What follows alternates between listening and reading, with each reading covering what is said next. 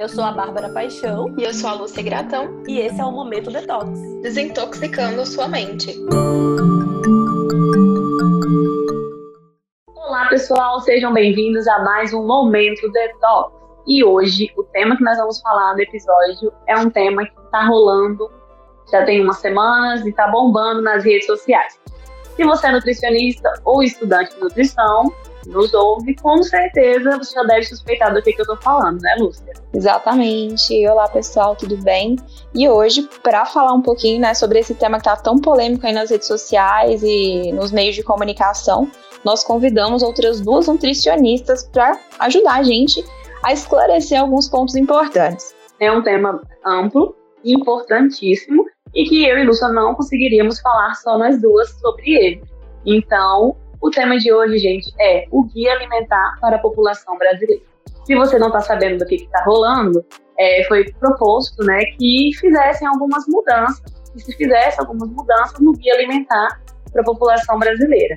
E aí a gente vai falar um pouquinho sobre o que é esse guia, por que, que ele é importante, é, vamos falar a respeito dessas mudanças propostas. Será que elas são necessárias? Será que realmente né, elas são importantes? É o momento de fazê-las? Então, para discutir um pouco sobre isso, né, Lúcia, quem que está aqui com a gente hoje? Hoje nós chamamos as nutricionistas Malu e Ariane e eu vou passar a palavra para ela, como a gente para elas, como a gente sempre faz, para que elas se apresentem para vocês e contem um pouquinho aí da experiência delas enquanto nutricionistas. É, vamos convidar então primeiramente a nutricionista Ariane para se apresentar para a gente. Fica à vontade, Ariane. Obrigada. É, boa tarde, pessoal, tudo bem? É, eu sou a Ariane, é, eu sou nutricionista e doutora em ciências da saúde, na área de concentração da criança, do, da saúde da criança e do adolescente. É, e, estou, e quero agradecer pelo convite pra, e espero contribuir para esse debate. Eu acredito que vai ser muito importante e interessante. Ariane, muito obrigada pela sua presença, pela disponibilidade de estar aqui gravando com a gente. A gente aqui agradece muito. E agora a gente vai passar a palavra para a nutricionista Malu, para ela também se apresentar e falar um pouquinho dela para a gente.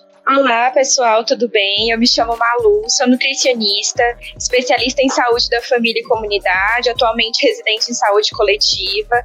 Atuei aí no, no Núcleo Ampliado de Saúde da Família, no NASF, atualmente estou em gestão em saúde e é uma honra participar desse podcast com vocês e eu tenho certeza que será bem produtivo. Então, assim, a gente tentou reunir nutricionistas tanto da ponta, que trabalham lá realmente no Sistema Único de Saúde, utilizam muito guia alimentar para a população brasileira, e uma nutricionista da academia, né? A Ariane, doutora já em, em nutrição, e então, assim, em ciências da saúde, no caso. Então, nós tentamos trazer elas para ajudar a gente a agregar essa discussão tão importante, né, Bárbara? Exatamente. Então, vocês vão ter aí uma visão de quem usa o guia nas vias de fato, com a população diretamente, e de quem entende do, de, do que consta nesse guia, né? Do que tem lá dentro e por que, que ele é importante, né? Então, vamos ouvir aí um pouquinho sobre isso. E a nossa primeira pergunta, ela, eu gostaria de direcionar, assim, para Malu. E eu gostaria, Malu, que você falasse para a gente, porque a gente sabe que muitas pessoas não, nem sabem o que, que é o guia, né?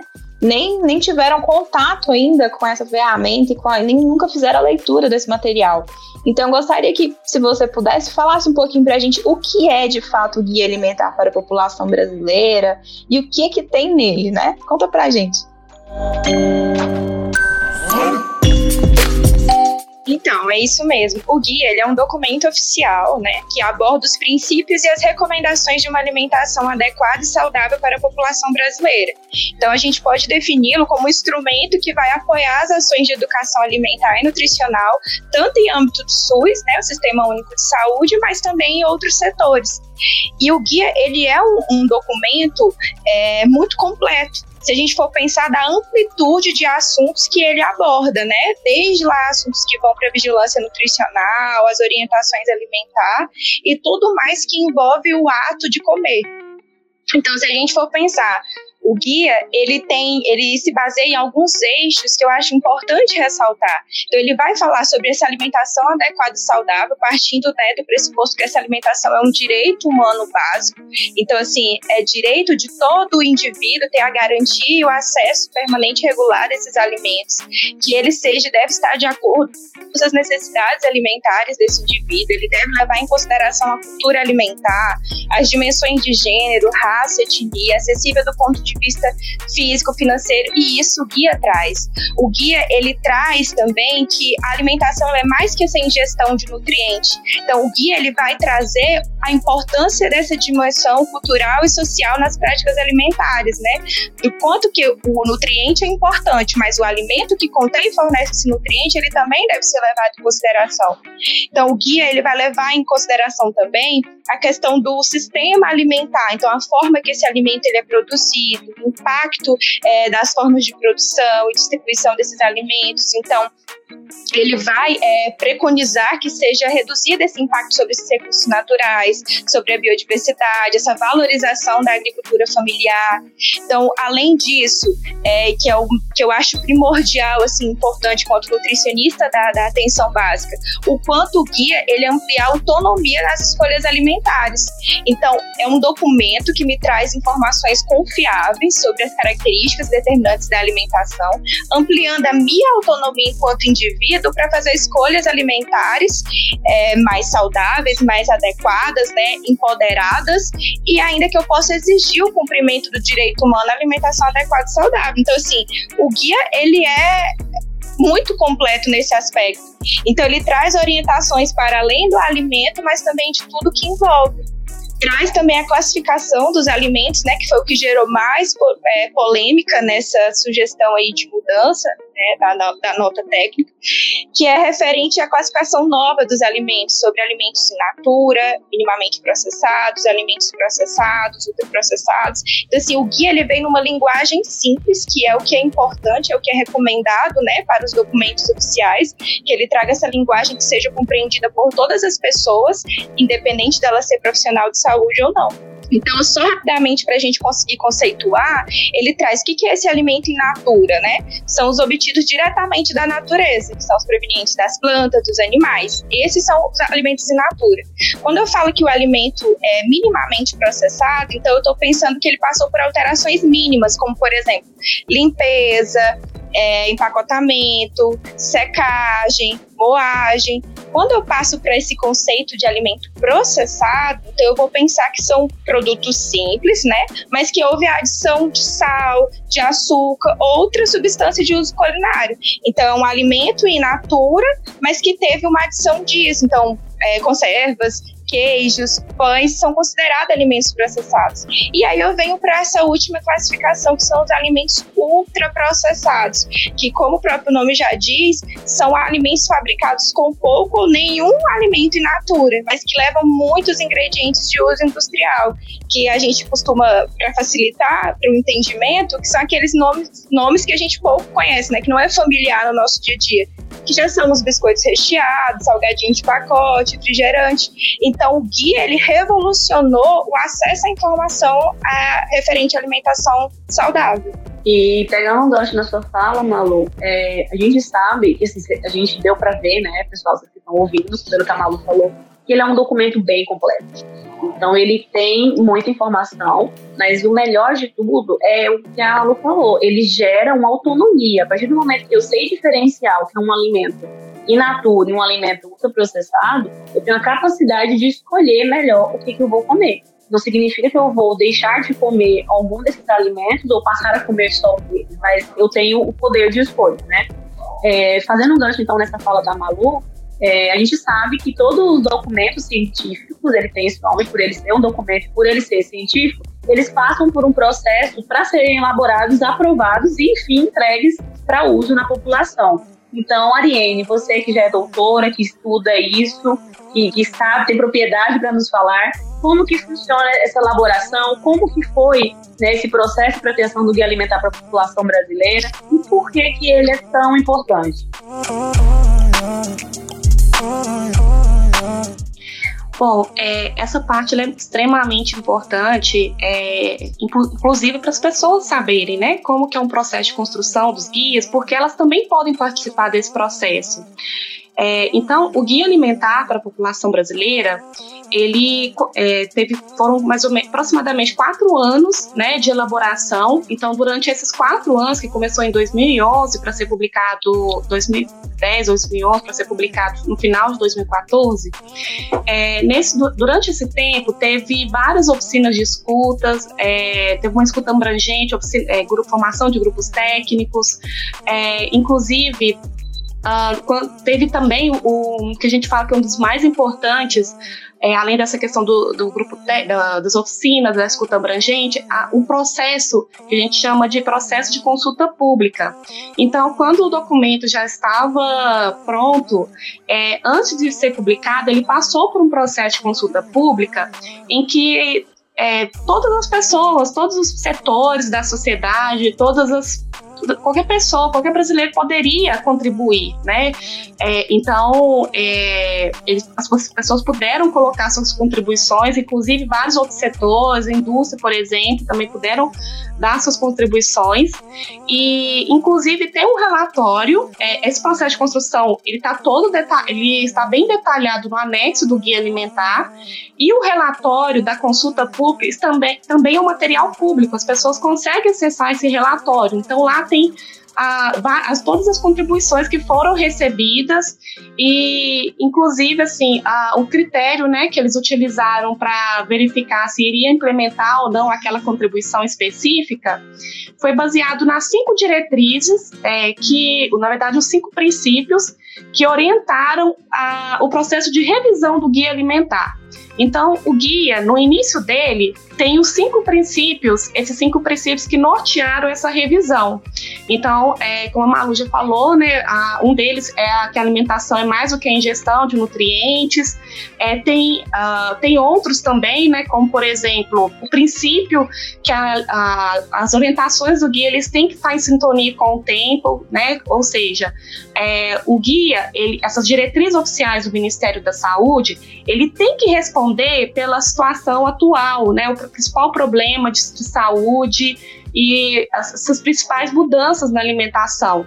Então, isso é super importante, até para a gente pensar quando é que a gente tem que ter uma nova revisão do guia alimentar. Então, naquela época, o que, que a gente observava, né, que tinha de mudanças e que o guia, ah, quando ele foi revisado, ele tentou responder isso. É, naquela época, já com os estudos, a evidência que se tinha naquele momento, já se sabia que tinha uh, aquelas pesquisas que mostravam a relação do nutriente com a saúde e de algum, principalmente de alguns grupos alimentares, da forma que eles eram agrupados, não estava respondendo para explicar por que estava aumentando tanto as doenças crônicas e a obesidade. Lembrando que as doenças crônicas correspondem por mais de 70% da causa de mortalidade, não, não só aqui no Brasil, mas no mundo. É, então, é, naquele momento a gente é, só é, quando a gente agrupava alimentos, por exemplo, colocando alimentos que têm maior quantidade, por exemplo, de carboidrato, são fontes de carboidrato, como por exemplo a aveia e aquele cereal é, matinal industrializado, por exemplo, é, no mesmo grupo e tentava ver associação disso com as doenças, não encontrava associações e, ou então eram inconclusivas. Então, é,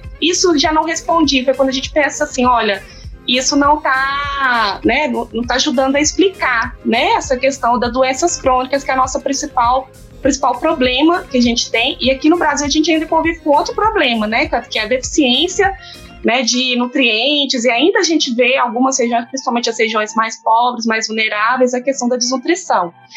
É, então foi aí que começaram algumas pesquisas, isso por volta de 2009, é, em que foi publicada a classificação nova. Então, nessa classificação, é, tentava agrupar os alimentos de acordo com o grau e o propósito de processamento, que foi muito bem explicado pela Malu, essa explicação, né, o que, que é cada grupo. Então, quando começou a usar esses agrupamentos, já começou a verificar uma relação mais consistente com a evolução, com, com o surgimento das doenças crônicas. É, e a partir desses estudos, né, é, já começaram diversos estudos em outras partes é, do mundo, né, não só aqui no Brasil, mas em outros países também, é, e que uh, cada vez mais, principalmente nos dois últimos anos, que a gente já tem uma, uma sumarização né, dessas evidências, mostram que é, o que tem, assim, né, a gente vê que é paralelo, né? Ao mesmo tempo que a gente vê um aumento do consumo de ultraprocessado, a gente vê um aumento do surgimento das doenças crônicas. Então, os países, por exemplo, um estudo europeu que avaliou os 19 países da Europa, por exemplo, eles mostraram de uma maneira muito linear, assim, né? Que à medida que aumenta a disponibilidade familiar de alimentos ultraprocessados, aumenta a proporção de obesidade, por exemplo, nesses países. Então, é com base nessas evidências que foi pensado o guia de 2014 é, e uh, de acordo com esses princípios, aqueles que, aquelas contribuições que não estavam de, de acordo nem em alinhamento com esses princípios, elas não foram acatadas. Mas por conta desses princípios e também pensando que é, a gente tem que basear sempre nas melhores evidências científicas disponíveis, que eram essas que a gente tinha naquela época e que tem mais respaldada ainda hoje, né? Então hoje mais do que nunca a gente tem evidências consistentes, e quando eu falo que evidências robustas, não é opinião de especialistas. Se a gente pegar o, o, aquele quadro né, do sistema grade que o Ministério da Saúde utiliza né, para classificar as evidências, opinião de especialista, por exemplo, entra no nível de muito baixo de evidência. Então, o que, que eu estou chamando de nível alto de evidência? Seria é, a meta-análises, revisões sistemáticas é, com, é, que incluíram estudos bem conduzidos, principalmente aqueles longitudinais, é, e também ensaios clínicos. Então, esses que a gente chama de nível bom de evidência, e a gente respalda nele, né, o Ministério da Saúde respalda nele para é, atualizar e também sempre é, fazer as recomendações e sempre trazer o melhor grau de evidência, né?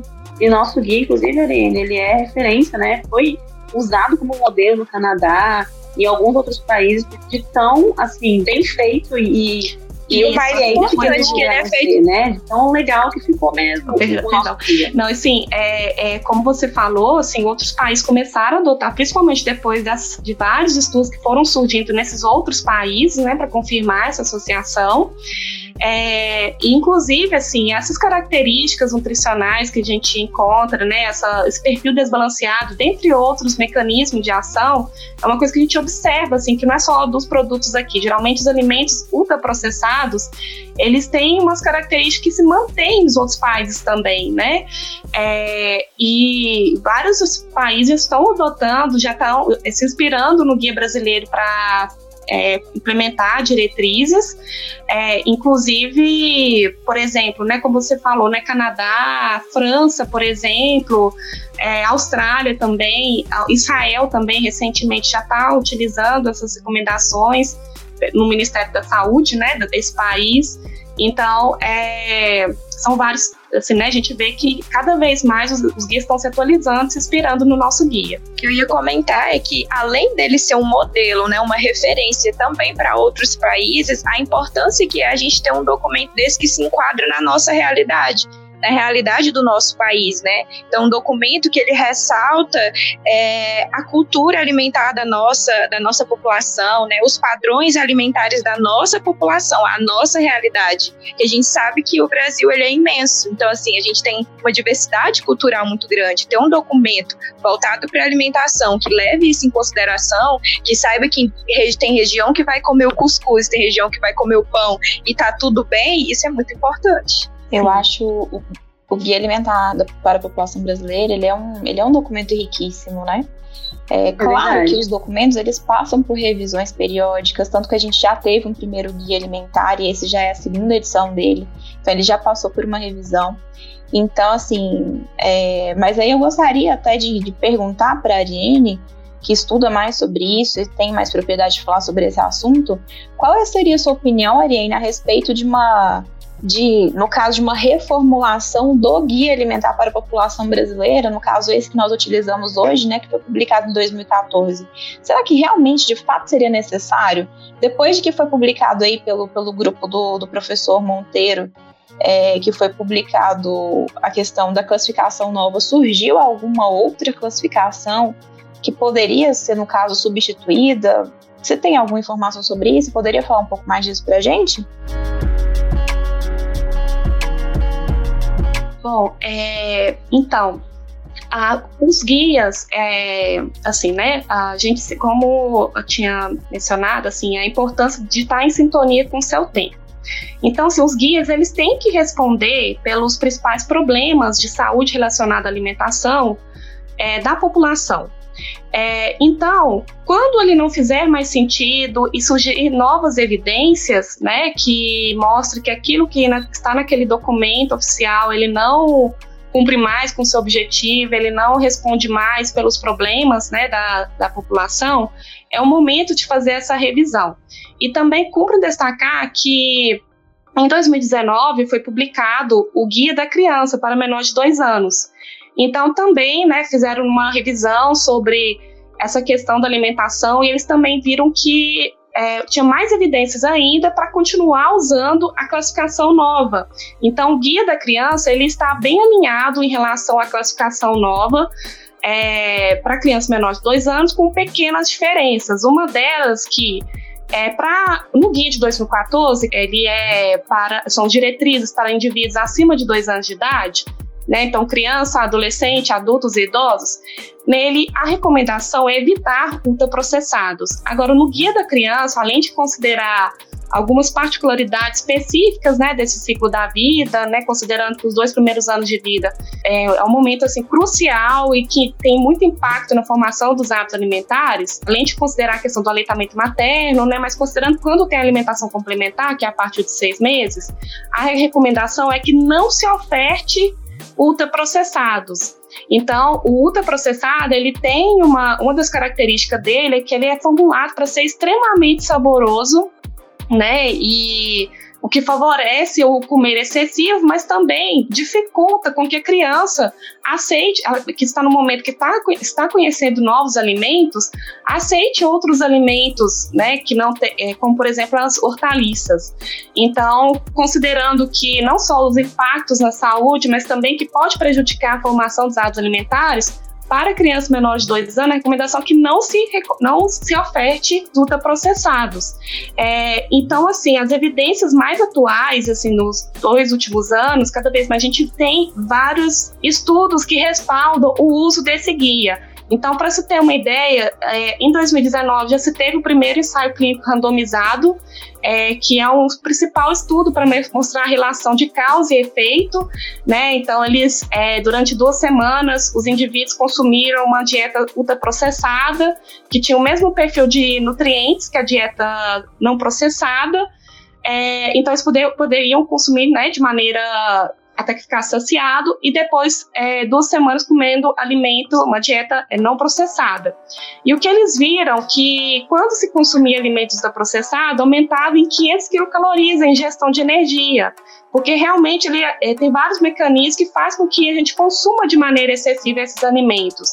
Não só por ser, é, né, ter, ser ser formulado para ser extremamente saborosos, mas também tem é, alguns estudos mostram que é, quanto maior o processamento, né, ou seja, o ultraprocessado tem essa característica de ter pouco ou nenhum alimento, né, no seu, na sua composição, então, isso, essa desconstrução da matriz alimentar, ela favorece uma maior resposta glicêmica. Então, faz com que a gente tenha menor e também, consequentemente, a gente vê que tem uma menor saciedade. Então, teve um estudo também que eles mostraram isso, que é, os alimentos ultraprocessados eles geraram assim maior resposta glicêmica e menor saciedade, que é uma das coisas que explica o consumo excessivo desses alimentos, né, favorecendo assim o ganho de peso. É, e também uma coisa muito importante né, que a gente observa o seguinte, é que cada vez mais, como a, a, a, já foi mencionado aqui, que a alimentação é mais do que a ingestão de nutrientes.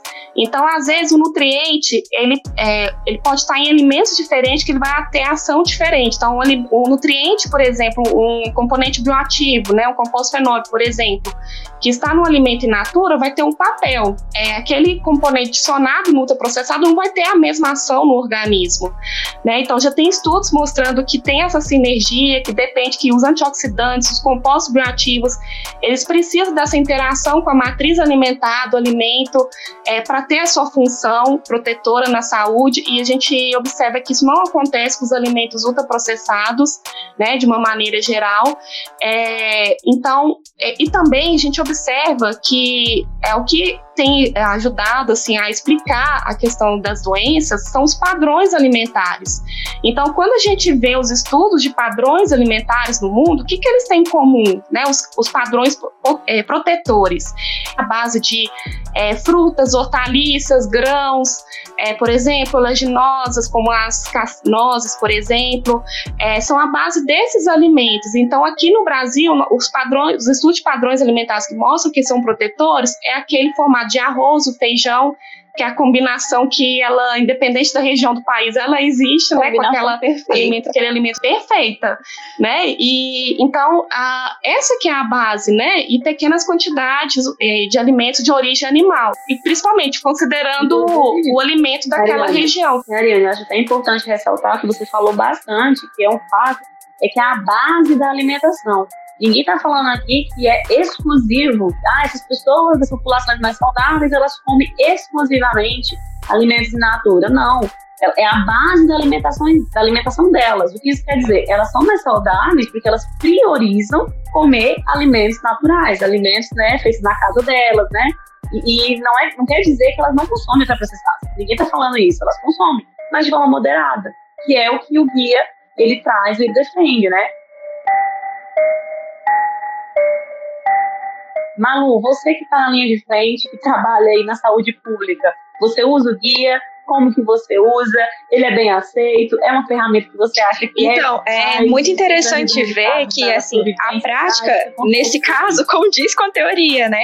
Porque a gente está vendo de um documento que ele foi tão bem elaborado, tão embasado cientificamente, né? Considerando amplos aspectos e funciona muito na prática. Então, quando eu penso na minha atuação enquanto nutricionista da atenção primária, lá nas unidades básicas de saúde, a gente vê tudo isso que a Ariane falou. Então, o crescimento de doenças crônicas, né? E o quanto as pessoas se sentem, eu vou usar esse termo, perdidas no que se refere à alimentação, porque estão são o tempo todo bombardeadas de superprodutos, de produtos novos, de inovações tecnológicas no ramo alimentar, e assim, distanciando elas cada vez mais de entender que alimento é aquele? O que está acontecendo? Será que eu posso? Será que eu não posso? E ainda causando mais ainda essa dicotomia alimentar. Então, eu, enquanto nutricionista, uso o guia alimentar, seja em estratégias de promoção e prevenção, né? Promoção da saúde e prevenção de doenças, então, estratégias de educação alimentar e nutricional, mas também no tratamento de doenças crônicas, né? Que eu consigo aplicar o guia. E se a gente for pensar, a gente está ressaltando muito que o guia, em nenhum momento, ele traz, é, ele é engessado né, no sentido de desconsiderar a realidade da população. Então ele considera sim. Então ele está te dizendo, tá, existem alimentos ultraprocessados. O que eles são, o que eles fazem, como você identifica, com que frequência, né? Como que eu posso associar na, na, no meu hábito alimentar, na minha rotina alimentar. Mas ele também traz outras informações. Então o guia ele, ele traz essa sugestão de que a gente sim, né, deve fazer da, da nossa alimentação é, a base dela os alimentos alimentos natura, que a gente deve limitar o consumo desses alimentos processados, evitar o consumo de alimentos processados, e ele explica muito bem. Então, eu vou trazer aqui uma experiência prática, né, de usuários, pacientes, enfim, do sistema, que falam: nossa, eu não tinha entendido o que era um rótulo, eu não tinha entendido como que se lia um rótulo, eu não tinha entendido o que, que significava cada uma daquelas coisas. E como que foi possível para eu, enquanto profissional, me embasar no guia? Então, através do guia, eu consegui trazer, é, fortalecer essa autonomia autonomia do indivíduo, né? Trazer esse empoderamento para ele. E ressaltando que o guia ele tem outras informações importantes. Então, ele ressalta essa questão da gente comer com regularidade, atenção, em ambientes apropriados, que são coisas que normalmente, quando a gente, a gente que trabalha em educação alimentar e nutricional, as pessoas ficam, né? Nossa, isso é importante, isso traz influência, sim, e o nosso guia traz isso também. Então, quando a gente pensa que ele traz sobre onde que a gente deve priorizar para fazer compra de alimentos e o quanto isso é importante na rotina alimentar, na rotina de casa. Então, quando ele fala de partilhar habilidades culinárias, né, que é esse envolvimento da família, e olha o quanto, se a gente for fazer uma associação com o momento que a gente está vivendo agora, em pandemia, né, da, da Covid-19, o quanto é importante esse exercício de partilhar habilidades culinárias, o quanto agora a gente né, se vê é, fazendo mais refeições em casa e usando dessas estratégias que o guia já trazia desde 2014, se a gente for pensar. Ele traz, é, ele ressalta o planejamento né, do, do nosso tempo, como que a gente deve nos organizar para dar alimentação a importância que ela merece, né? E beleza, ele dá opções. Então, por exemplo, ah, eu não tenho tempo de, de, de comer em casa, por exemplo. Então, se eu vou comer fora de casa, o que, que eu devo priorizar, o que, que eu devo procurar. Então, por que, que eu estou trazendo essas falas? Para ver a amplitude de orientações que o guia traz, e sem contar a linguagem dele. Então, o guia, se eu claramente, se eu extrair uma informação, literalmente do jeito que está no guia, entregar para a população, ela vai conseguir entender, vai ser claro para ela, porque ele realmente traz isso de forma simples, né? E a, a, eu não, não canso assim, de ressaltar a importância disso, do quanto o guia trouxe esse senso crítico. Que quando a gente fala disso, é, desse senso crítico e dessa autonomia, a gente está falando que o indivíduo é, não vai ter um profissional de saúde, seja um nutricionista ou outro profissional, 24 horas do lado dele, tentando nortear: olha, mas você tem que prestar atenção nesse sentido, ou você tem que se atentar para isso. Não, eu estou falando que eu vou fazer uma estratégia de educação alimentar e nutricional a ponto que ele vai chegar lá na ponta, no supermercado mercado, é, enfim, qualquer outro lugar que ele vai fazer aquisição desses alimentos e vai saber reconhecer e vai saber fazer suas escolhas de forma consciente, né? Ele foi empoderado para isso. Então, assim, o guia é muito utilizado, não só por mim quanto nutricionista, mas por outros profissionais de saúde também, inclusive na, em âmbito de NASF. A gente usa, inclusive, para o matriciamento das equipes, né, desses outros profissionais, médicos, enfermeiros e os demais profissionais da categoria multiprofissional. Então, assim, extremamente completo. Malu, uma coisa que eu amo no guia é que, um, ele é gratuito, então ele está disponível online. Você consegue baixar, você bota no Google PDF Guia Alimentar para a População Brasileira. Você consegue fazer o download dele é muito legal porque você tem esse acesso livre. E as ilustrações. Gente, as fotos dos pratos por região é a coisa mais linda. Eu usava ele no consultório, então eu mostrava para os pacientes e era muito legal porque quando eu atendia em Palmas, eu, gente, eu atendia gente literalmente do Brasil todo. Porque Palmas do Tocantins é uma mistura de gente do Brasil todo. Então, quando um paciente falava assim, nossa, acabei de me mudar eu vim do Paraná, e tarará. E aí eu pegava o guia e eu mostrava, ah, mas é, é, você se identifica? E era impressionante, uma pessoa falava, isso, aqui o pessoal só come esse tal desse cuscuz, desse negócio, eu gosto de comer tal coisa.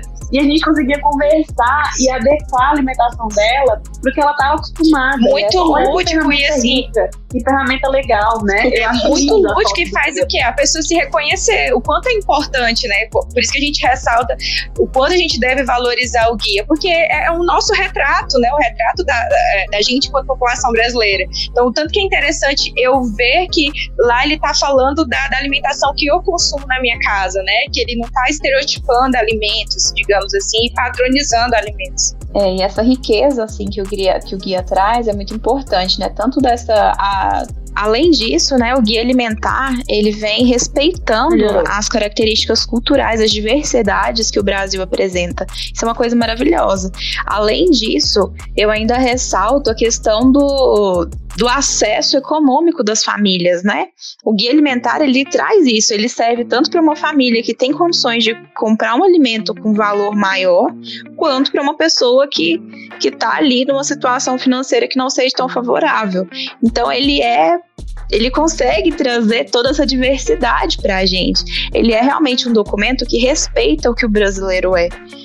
E quem trabalhou na atenção básica ou, ou trabalha ainda sabe o quanto que essa ferramenta é útil para a gente, né? Tanto nas atividades quanto na capacitação de outros profissionais, como o Malu muito bem lembrou. E assim, é um instrumento que é nosso, que foi feito por brasileiros, é, de envolvendo pesquisadores e população em geral e comunidades. E, e, enfim, né, é um documento que foi elaborado por nós e que é merecedor de toda essa mobilização que os profissionais de saúde, as pessoas têm feito, porque é um documento que, que nos defende, nos garante, é, representa a nossa riqueza alimentar. Bom, partindo aqui para finalização, eu vou vou é, pedir para a Ariane finalizar, se ela quiser falar mais alguma coisa sobre, sobre o guia alimentar, quiser pontuar mais alguma questão. Em seguida, nós passaremos a palavra para Malu também, fazer as mesmas considerações. E no final, eu Babi, daqui a pouquinho a gente encerra. Então, Ariane, a palavra é sua. Bom, é, então, assim, só para complementar a discussão, assim, uma coisa que é muito importante também, isso considerando assim, os nutricionistas, quando o guia foi lançado, eu lembro assim que teve muita resistência no sentido de perguntar o seguinte: ah, não vai trazer quantas porções que eu tenho que comer de cada grupo, né, de alimentos? É, e na verdade, hoje eu vejo tanto que é importante o guia da forma que ele está né? De não trazer essas recomendações quantitativas. Porque o que a gente vê hoje em dia nos estudos, principalmente sobre padrões alimentares, que os alimentos eles podem se complementar de diversas formas, interagir de diversas formas e produzir saúde. Né? Então, por exemplo, no norte do país é a região onde menos come feijão, mas eles comem, por exemplo, mandioca, que é um alimento muito rico em nutrientes também, né? Vai comer outros, vai comer legum, outros leguminosas, por exemplo, né? Então, é, cada região do Brasil vai comer é, alimentos específicos, né? O que a gente chama de comida de verdade, específicos daquela região, que de uma maneira vão se combinar entre si e vai trazer saúde para essa pessoa. E isso eu acho assim, muito importante, até como vocês estavam comentando sobre essa questão da autonomia. Porque a forma que ele era antes, quando a gente trabalhava isso na atenção primária, por exemplo, trabalhar porções, aí, ah, come X porções de tal coisa e tal. Pelo amor de Deus. Isso as pessoas não entendiam. Agora, quando você fala assim, olha, coma comida de verdade, é, considerando os alimentos in natura minimamente processados, é, cada um tem sua importância, então o grupo dos cereais, o arroz é importante, o feijão é importante, o leite é importante, né, a, a, a carne vai ter sua importância também, né, então cada, as frutas, hortaliças, cada um vai ter sua importância. Então, é... Até os termos, né, Ariane? Até os termos, se a gente for pensar, que antes a gente falava carboidrato, proteína, agora já, eu falo o nome, né, é arroz, é macarrão, é carne, muito mais fácil Exatamente. Assim, os guias estão se atualizando para não trabalhar mais com essa visão reducionista, né? A gente trabalha hoje com uma abordagem mais holística, considerando é, como vocês falaram, né? Não só é, é, os alimentos, é, é como é nutriente, é como alimento, né? Que está no contexto de uma refeição, né? O modo como eu como, isso também influencia a minha saúde. Então, é, e se a gente for, e só para finalizar, é, quando eu falo assim, olha, esse guia, ele de 2014, apesar de ser feito em 2014, ter feito revisões para o guia da criança ser publicado ano passado, é, mais do que nunca eu vejo que ele está atual, que ele atende bem às nossas demandas atuais. E, e ele está em sintonia, inclusive, com as diretrizes internacionais, porque as diretrizes internacionais, o que, que elas recomendam hoje em dia? Elas recomendam que a nossa alimentação seja a base de alimentos mesmo, né? Ah, o alimento, então cereais, leguminosos, oleaginosas, né? As frutas, hortaliças. Então que seja a base, é, que seja a base da nossa, da nossa alimentação, principalmente os alimentos de origem vegetal. A gente pode comer os alimentos de origem animal, mas em pequenas quantidades, no caso da carne, né? Porque em excesso já está mais do que comprovado nas evidências que está associada a doença cardiovascular, câncer do intestino, por exemplo. Então, pequenas quantidades, moderação, né? A palavra é essa, né? Moderação. Então, comer comida de verdade e principalmente considerar que as nossas escolhas têm impacto no, nos recursos naturais, no meio ambiente. Então, é, é uma recomendação internacional que a gente considera essa questão da sustentabilidade e isso, guia de 2014, ele foi inovador, foi um dos primeiros guias a trazer isso para os seus, suas diretrizes de alimentação, né, o impacto que nossas escolhas têm no meio ambiente, Né? Então, mais do que nunca, eu vejo que o nosso guia está atual e, assim, momento nenhum, só para é, reforçar aqui, está falando para a gente não comer alimento industrializado. Na verdade, a gente precisa da, da indústria para produzir diversos alimentos, como, por exemplo, o arroz, né, o feijão, o leite pasteurizado, por exemplo, né? Tá recomendando no guia que se restrinja uma, um grupo específico desses alimentos industrializados, que são os ultraprocessados. São esses que têm apresentado impacto negativo na saúde né, por diversos mecanismos, né, não só porque tem um perfil desbalanceado, mas também porque ele ca causa alterações desfavoráveis na, na, nossa, nossa microbiota, causa inflamação, né, então tá, tem vários mecanismos que já estão sendo reportados na literatura que mostram por que, que esses alimentos causam esses problemas e por que, que eles devem ser evitados. Então, um grande desafio, que é, na verdade que ajudaria-se muito, é que se investisse em tecnologias de alimento mesmo, e produzir, a gente quer alimentos de qualidade, que não cause esse impacto na nossa saúde, né? Então, é, acho que o caminho é esse também. Então, uma oportunidade que se invista nisso para que tenha alimentos de qualidade, não o contrário. Então, Ariane, muito obrigada pela sua participação. Eu acho que é esse caminho mesmo que a gente tem que continuar discutindo, né? Mostrando aí essas tanto dos benefícios que o guia representa para a população e tanto quanto os alimentos processados precisam de fato ser, serem revistos, né? E que a gente encontre outras alternativas que faça bem para nossa saúde e também para o nosso meio ambiente, que hoje também é uma preocupação vigente. E agora passo a fala para Malu para que ela possa complementar e nos se despedir da gente. É, só para finalizar, então, gente, assim, acho que foi muito produtivo o nosso debate. A gente conseguiu trazer né, várias informações importantes. Só para ressaltar que, enquanto nutricionista que atua na ponta na atenção primária, sou a favor do guia alimentar, né? Utilizo o guia alimentar, né? Luto por ele, valorizo ele, assim como valorizo o sistema único de saúde. É, e os motivos são aqueles que a gente já citou, né? Se eu tenho um documento numa linguagem é, acessível, que dá para ser contribuída compreendida por todas as pessoas, que vai levar em conta a cultura local, né, da região em que eu estou inserido, que vai me trazer autonomia, que vai me trazer empoderamento, que vai levar em consideração a minha identidade, não tem como me posicionar contra um documento assim. Né? E eu acho que, a, a, por fim, uma reflexão importante é para a gente ser crítico quanto às informações que a gente tem acesso, sejam veiculadas em mídias, né? quais as mídias, as mídias sejam. Então, se a gente for pensar que é, atualmente a gente tem é, a publicidade de alimentos, marketing de alimentos, e que esses alimentos industrializados estão presentes na nossa rotina, por que não a gente ter um docu documento que nos oriente melhor sobre eles, né?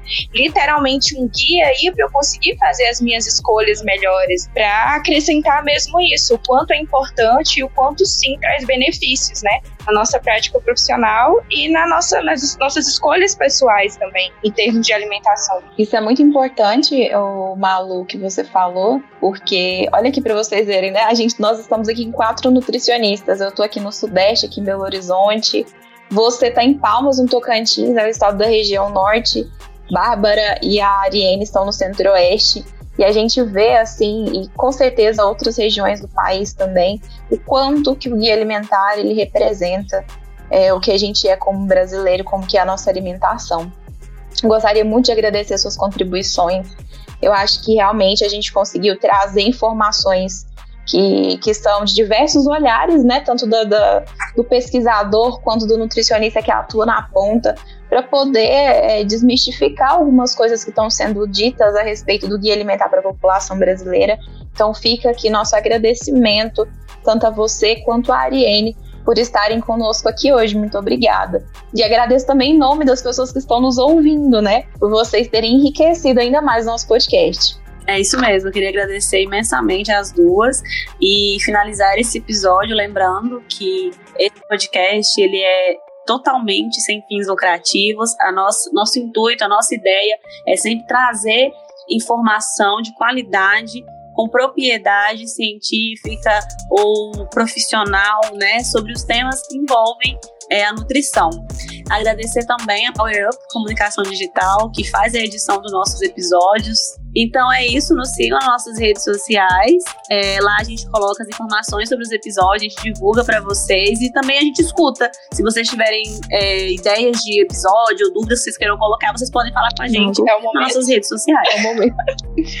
então é isso, gente. Gostaria de agradecer novamente o convite das meninas, né? Da Lúcia, da Bárbara, também a contribuição da Ariane na nossa nosso diálogo, nosso podcast aqui. Foi muito rico. Parabenizar também pela iniciativa, né, de trazer conteúdo de forma fácil, simples e pertinente ao que a gente está passando nesse momento atual, né? Então, só levantar a bandeira mesmo da gente valorizar o nosso guia alimentar, valorizar o sistema único de saúde e valorizar de forma geral as políticas públicas, né? Sejam voltadas à saúde ou não. Então é isso, só agradecer mesmo. Bom, também é, faço das palavras da Malu minha, palavra também, né? Faço aí a.